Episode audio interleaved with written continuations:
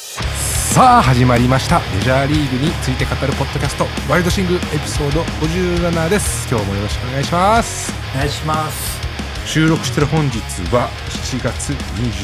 24はい4連休の真っ只中でございます皆さんいかがお過ごしでしょうか和田君いかがお過ごしですかそうですねまあ野球見たりオリンピック見たり素振りしたりってとこですかねほら結構ちゃんと休めてるんですかうんあのね木曜日は働いてた はいはい昨日はお休み今日もお休み明日もお休み3連休だねいや世間話のところで聞こうかと思ったんだけどさうん連休ってさまあありがたいはありがたいんだけどさ、うんやっぱ綿みたいに仕事多い人からするとさ、うん自分が望んでないタイミングで3連休4連休ってぶち込まれるとさ、うん困ったりするんじゃないああいやそれはないかのあそうなうんもう休めって言われないと休めないからああ祝日が入るというのがいいよね今、まあ、24ってまあ月月末じゃないけど、えっと、下旬っていう感じじゃんうんで例えば月末締め切りの何かがあるとしてさ結構圧迫感のあるタイミングじゃないあそうだねもし締め切りがあったらあってうん祝日とかだったら多分やってるよねはい、そんな話をしたかったんですけども今今日のメインテーマは何ですか日のメインテーマはレッドソックスの強さについて紹介しようかなと思います、レッドソックスは今、うんア・リーグの東地区1位を走ってるはい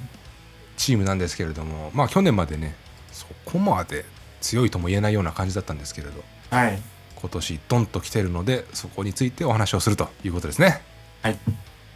でその他今日は1週間のハイライトですねはいをやりますと。で、ワタの筋肉ファクトリーに関しては、いくつか前のエピソードでお話ししてるんですけれども、ワタ君の事情によりお休みさせていただいてます。 休業中です休業中ですね。はい。はいハイライト行く前にさ、うん俺結構ね、オールスターでね、うんちょっとだけね、うん思いつきちゃったところがあってさ、 今週ね、全然ね、追ってないんだよ。なるほどまあ大丈夫ですよし、じゃあ、1週間のハイライトいきます。まず一つ目は大谷選手ですねあまり調子が良くないですとはい。後半戦ねあの1本ホームラン打ったっていうのもあったんだけど結構ねボール球に手を出しているかなっていう印象ですねうんうん。でこの間ツインズ戦で前田投手と対戦があったんだけど今までは見なかったような変化球に形崩されてゴロを打つみたいな場面もあったんであもしかしたらなんか下半身とかね膝とかに結構疲れが溜まってるのか痛みがあるのかみたいなところをちょっと疑っている感じですね。ああ、そう。うん。ただ、まあ今日休みも取ったし、まあ明日からね、またどんなプレーをしてくる。この間ピッチャーやった時はね、全然問題なかったんで、まあ休みを取ればなんとかなるのかなとは思ってはいます。また前さ大谷選手変化球狙いがデフォルトなんじゃないかって言ってたじゃんそうそうそう。まあそうもしそうだとししたら変化球で崩されるっていうのはちょっとおかしいとそいううだかね。なんか普通じゃないっていうことだよね、そう。なんかね、待ててないね。あぼ明らかなボール球にも手出してるし、で、まあそれ意識してるのか、フォーシームにも差し込まれてるところがあるし、ちょっと今手打ちみたいな状態ですね。あうんうんうんで、他には、あの、開幕当初に、あのーなんか手入れがつけられないぐらいに打ってたホワイトソックスのヤーミン・メルセデス選手。ああそのニュースは俺聞いたよはい。ちょっとこのところね、調子悪くて、せうんあの、マイナー降格になった途端に、もう引退しますみたいな うんことを言ったんだけど、まあ、いろんな人に諭されたのかな。すぐに引退撤回 して、もっと頑張るよって。インスタかなんかにさドーンとさ「It's over」ってねアップしたんでしょそう。まあなんかね、あの、マイナー暮らしがね、長かったらしくてね、その選手は。はい多分相当な努力をしてやっと掴んだ MLB だったんだけどまあ、そこでまたマイナー生活に戻るっていうので、一気に緊張感が切れてしまったんだろうね。うんうんうんでまあ、気持ちはね、すごいわかるよね、それは。監督が話をするよみたいなうん。ことを言ったのどうなんだろうね。なんかね GM だか監督だか分かんないけどうん。割と上の人がうん。説得して直接話してとどまるってことになったっていうニュースを私は、へーうん見たんですけどちょっと監督だったか誰だったかってのが分からんしかもさそのさ撤回するのが割とすぐじゃなかったそう、すぐだった。何時間後とかでしょうん。 だからもう、ほとんど感情的になってたんだろうね。うんなんかそれがさ1週間後とかだったらさうん。うん。まだ分かんだけどさ数時間後ってのがウケるよね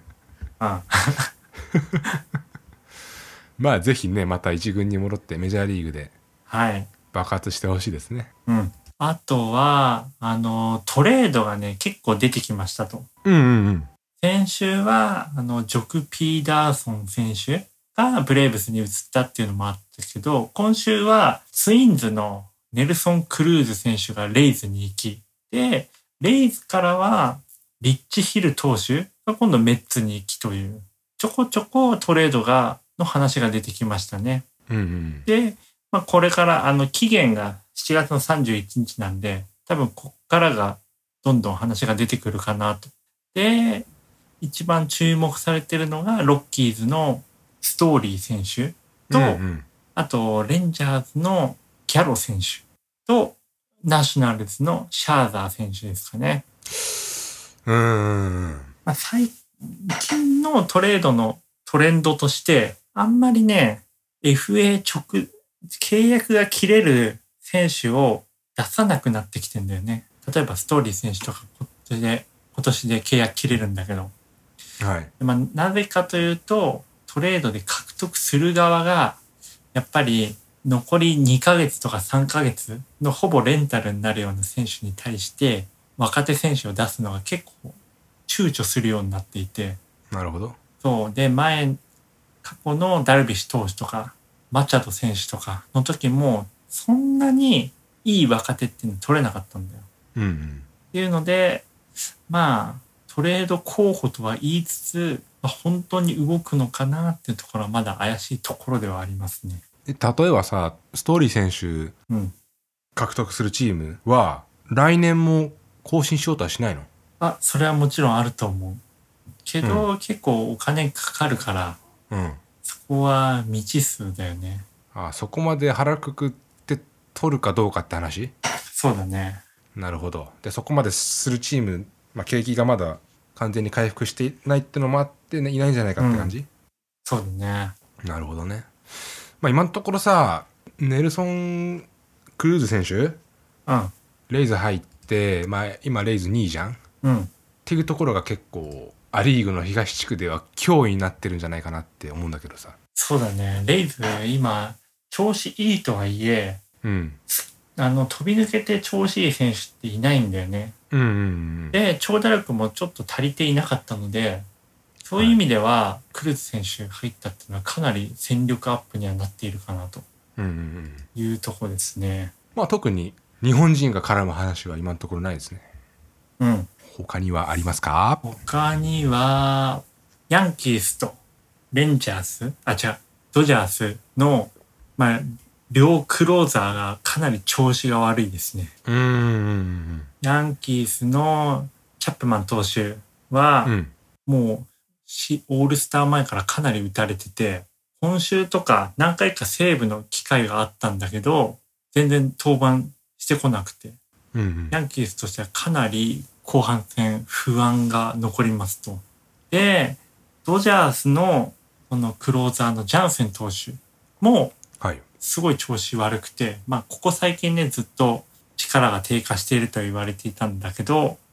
まあ、ジャイアンツ相手に2試合連続セーブ失敗して、もういよいよ、なんか難しいかなっていう感じになってきましたね。先日禁止された例のあれとは関係あるんですか例のあれとはどうなんだろうね。まあ、特に、チャップマン投手は、なんかボール自体は速いんだよね。この間も102マイルとか、まあ、平均とかではね、落ちてはいるんだけど、うマックスのスピードはすごい速いんだよね。うん。だけど、どうしてもね、一発打たれてね、打たれる癖があって、それで、うん、まあ、ちょっと自信もなくなっているような発言が監督からあってあんな左のさ凄まじい球来てさよく打てるよねうん。本当そう思う。な何か打ちやすいのかな球がなんあるだろうね程度まとまってくるとかさコース的にうん、狙われてるの、癖とかを狙われてるのかな。そんなところそんなとこですね。はいそれではメインテーマいきますメインテーマは、ボストン・レッドソックスの強さについて語りますと。うん前ハイライトの中でねレッドソックス、今年1位だねなんでですかねって話はちらっとしてたんだけどまあいよいよね後半戦になっても1位に君臨してるんで、うんちゃんとここ話してみようよって感じだねそう。まあ、特に、レッドソックスね、ずっと強い強い、1位だ、2位だっていうのは理解はしていたんだけど、まあ、ちゃんとね、うんうん今年レッドソックスの試合見てなかったなって思っていて、はいで、まあ今週末、ヤンキースとレッドソックスの4連戦があって、そこで、まあ、あ先週もあったのか、ずっとレッドソックスの試合を見ていて、うんえーやっぱかなり強いなっていう感じをしたので、まあ、今回そこ、何が強いのかっていうのを整理しましたと。はいはい3つね、ポイントがあるかなと思っていて、うん1つが、その主軸ですね。デバース、ボガーツ、JD、マルティネスっていう選手。はいこの3人が、まあ、とにかく打ちまくりますと。3人揃って OPS が9超えていて、 すげえそう。大体もう9超えたら、MVP 取ってもおかしくないんだよね。すごいなそう。で、まあ、JD マルティネス選手は DH だけど、特にボガーツ選手とか、うんデバース選手は、しょそれぞれショート、サード守ってるから、まあ、打撃の貢献プラス守備の貢献もあって、かなり、その、チームににね、あの、貢献している選手ですと。うんうん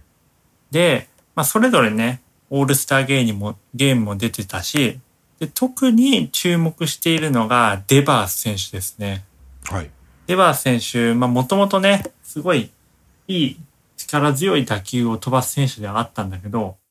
今年特に、あのーバッティングが洗練されていて、特に選球眼が良くなったんだよね。はいはいこれまでは、ボールゾーンの空振りっていうのが結構み目立っていたんだけど、今年は4%ぐらい改善しているんだよね。で、もうボール球振らなくなって、フォアボールも増えているし、でも高級筆打ができているようになっていますと。で、今日の試合とか、ゲリット・コール選手が先発だったんだけど、で、ゲリット・コール選手今日、すごい調子良かったんだよ。101マイルとかも出していて。うんで、コントロールまとまっていたし。だけど、デバー選手は、この、際どいところ、きちんと、フォーシームとスライダー、どっちも見分け、見極めつけついていたし、際どいボールはきちんとファールボール打てたし、で、最終的にはコール選手からホームラン打って、あの、勝ち越しになったし、今年のそのデバース選手の成長っていうのはかなりレッドソックスの中ですごい大きいかなと思っています。えー今日3回までに70球投げたのそう。すごいなまあね、デバース選手注目してるけど、他の選手も基本的にボールの見極めっていうのがすごいレベル高くて、全然ボール球振らないんだよね。明らかなーボール球じゃなくて、本当際どいボールっていうのもちゃんと見極めていると。これこんだけ投げさせるってさうん。初球打たないのあー、多分そういうのもあるかもね。初球打たないっていうのもあるかもね。いや結構、まあ、私は草野球ですけれども、うん初球へのアプローチっていうのをすごいうん。悩むというかさ、うん答えがわからないんですよなるほど。まあいい球なら打てばいいっていうだけかもしれないけど やうん。っぱ投げさせようと思ったらいい球であっても見逃した方がいいのかなとかさ思っちゃうんですよねまあ初球は圧倒的にもうバッター有利かなと思うんだよね。あそうん。あのーやっぱね、打たなくてもいいっていう選択肢があるのはバッターにとってすごい大き大きいんだよね。うあだから初球は、その、狙ってたボールがあれば、まあそれは打てるし、狙ってなければ打たなくていいし、うん。やっぱ初球はバッターとしてはかなり有利だよね。だから、あの、盲目的にね、見逃すのはもったいないよね。ああ、狙えと。そうそうそう。で、やっぱ初球見逃すときは、意思を持って見逃したいよね。うん。多分何かチェックポイントを持って、それがクリアになれば、次打てますと。っはい。ていう感じで、そ初球、うん、意図を持って見逃したよね。勉強になりました。ありがとうございます。うん。それじゃ あ、次のポイントですね。はい、次のポイントは、エンリケ・ヘルナンデス選手ですね。あれ、この人も野手そう、野手。まあね、あららら数字としては、やっぱりデバース選手、ボガース選手、マルティネス選手に注目しがちなんだけど、うんこのトップバッターのエルナンデス選手っていうのはかなり厄介で、うん。あのー身長すごい小さいんだよね。180に満たないぐらい。178センチぐらい。えー、で、まあ、今年レッドソックスに入った選手なんだけど、それまではドジャースでユーティリティプレイヤーだったし、ってこともあり、まあちょっとね、その、まあいわゆる主力バッターではないから、警戒が薄れがちではあるんだけど、すごいスピン、スイングスピード速くて、ファストボール系にすごく強くて、結構ランナーを貯めて回して、回ってくるとかになると痛い目に遭うっていうのはヘルナンデス選手ですと。うん。で、今日のそのコール選手に対しても、まあ、今日のコール選手ガンガン100マイル投げていたようなピッチングをしていたんだけど、積極的にね、不利に行って、普通に強振していって、グリーンモンスターに当たるような打球を打つとか。で、この選手、守備力もすごい高いので、うん。まあ、さ最初に言った3人に劣らず、レッドソックスにとってかなり貴重なプレイヤーになっているっていう感じですね。あれ、この人は守備どこセンター。お外野手か。そう、でも、ね、内野とかもできるんでね。まあ、ユーティリティプレイヤーだったって言ってたもそうんね。そうそいい選手がいますね。う。うん。で、もちろんピッチャーもはい。いいんでしょ最後にいいのが、まあ、リリーフ陣。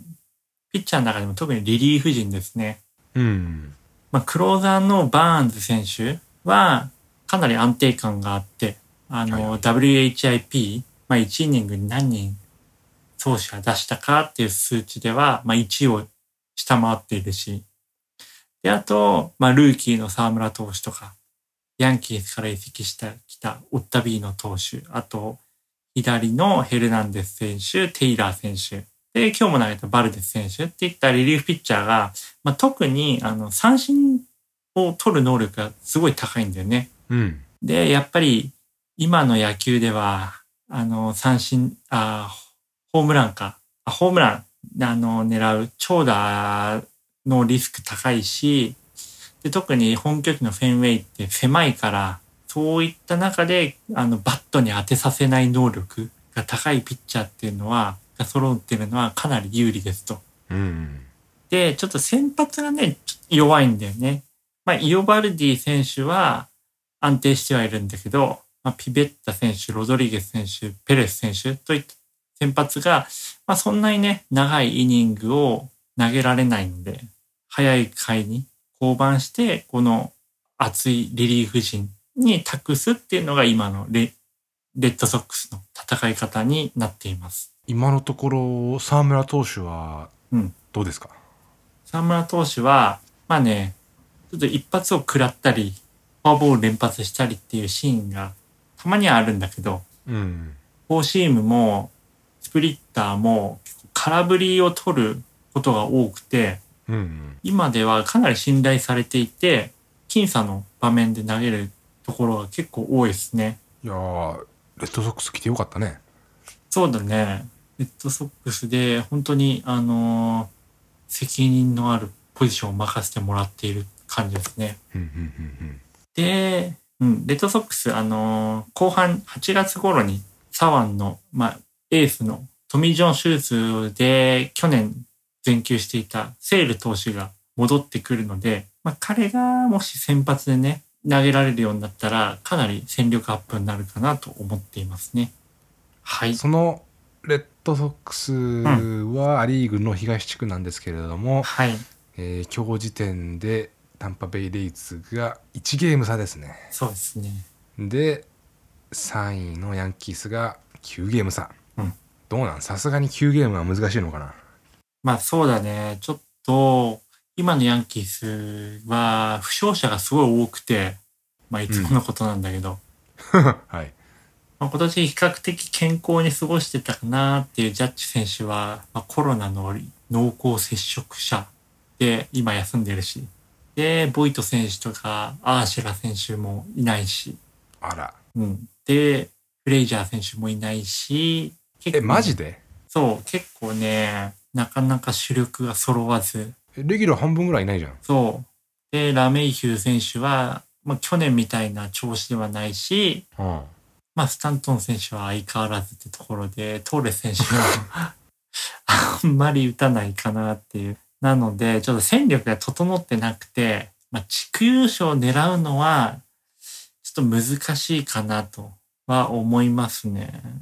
まあ、ワイルドカードでなんとかなるかなっていう。まあ、言うて、今、勝率5割を超えているので、なるほどプレーオフ諦めるほどではないけど、うん、本当にワールドチャンピオンを狙うなら、かなり出血が必要ですねってところですね。なるほどワールドチャンピオンってところまでなるとさうん。どうなんでしょうねレッドソックスとジャイアンツっうん。て感じそうだね。ジャイアンツ。まあやっぱ今年ね、やっぱナリーグが結構強いよね。ジャジャイアンツと、まあドジャースも多分プレーオフになったら選手、戦力整ってきて強いし、あと、あの中部地区のブリュワーズはい、が投手力がすごい高いんだよね。うんうんうん、チーム奪三振数は多分ね、今 MLB で一番高くて、すげえなそう、やっぱピッチャー、先発中心、先発陣と抑えのヘイダー投手っていうのがいるので、やっぱり短期決戦ではかなり有利になるよね。なるほどでまあ必ずしもジャイアンツじゃないしけどうん。まあア・リーグの中じゃレッドソックスって感じそうだね。やっぱね、アストロズもね、かなり強いよね、今年。アルトゥーベ選手打つし、コレア選手も健康で成績残しているし、手はいはいで、そうだね、やっぱ各地区の1位のチームはやっぱ強いね。ホワイトソックスもうんロドン投手と、あとランス・リン投手が、多分防御率はかなり上位に立っているので、その2人中心に。で、オールスターでもセーブを挙げたヘンドリックス投手と。はいはいで、負傷していた選手も戻ってくるし、うん。レッドソックスダントツって感じではないかな、まだ。おおいやなんかプレーオフが楽しみだなそうだね。 まあ、こあの、例えば2019年とかうん、は極端だったんだよね。勝ってるチームと負けてるチームが。あヤンキースとアストロズとドジャースがもう早々に100勝して、ーうん勝つチームはめっちゃ勝つし、負けるチームはもう早々にプレーオフ諦めるし、みたいな感じだったけど、今年はそこまで極端ではなくて、まあもちろんひどいチームっていうのあるんだけど、まあ終盤ね、結構もつれそうな気はしています。そうだねはいということでエピソード57以上になりますはい。今日はレッドソックスの今年の強さについて和田さんに語っていただきましたと、で今日の内容なんですけれど和田のノートにまとめて記事としてもアップされていますはい。今回の記事をまた誰かにリツイートされてるんですかまだか前回はね前回っていうか、な。えーっとどの記事だっけあのー松井フのィールド・オブああえっと2個前の記事ですねうん。はフィールド・オブ・ビューのボーカルの方にリツイートされたということでワイルドシングルの中ではすごい有名な話です はい。はいその他はたのツイッターとか、えー番組のツイッターなども URL, URL 載せているのでぜひツイッターのフォロー等お願いしますとはい。そうなんですよ正直ねツイッターのフォロワーが伸びないというのを僕は悩んでました プレゼント企画でもした方がいいのかなとかなるほど。何プレゼントされたら嬉しいかなまた何プレゼントって言われたらフォローしてなかったツイッターフォローするえー、なんだろう。 MLB 関係でまあ、大谷のサインとかもらえたらフォローするよね。どうどうにかして手に入れます かちょっと探してみましょうかじゃはい。あ、はい、ということでこんな調子でまた来週もやっていきますので今後ともよろしくお願いしますありがとうございましたありがとうございました。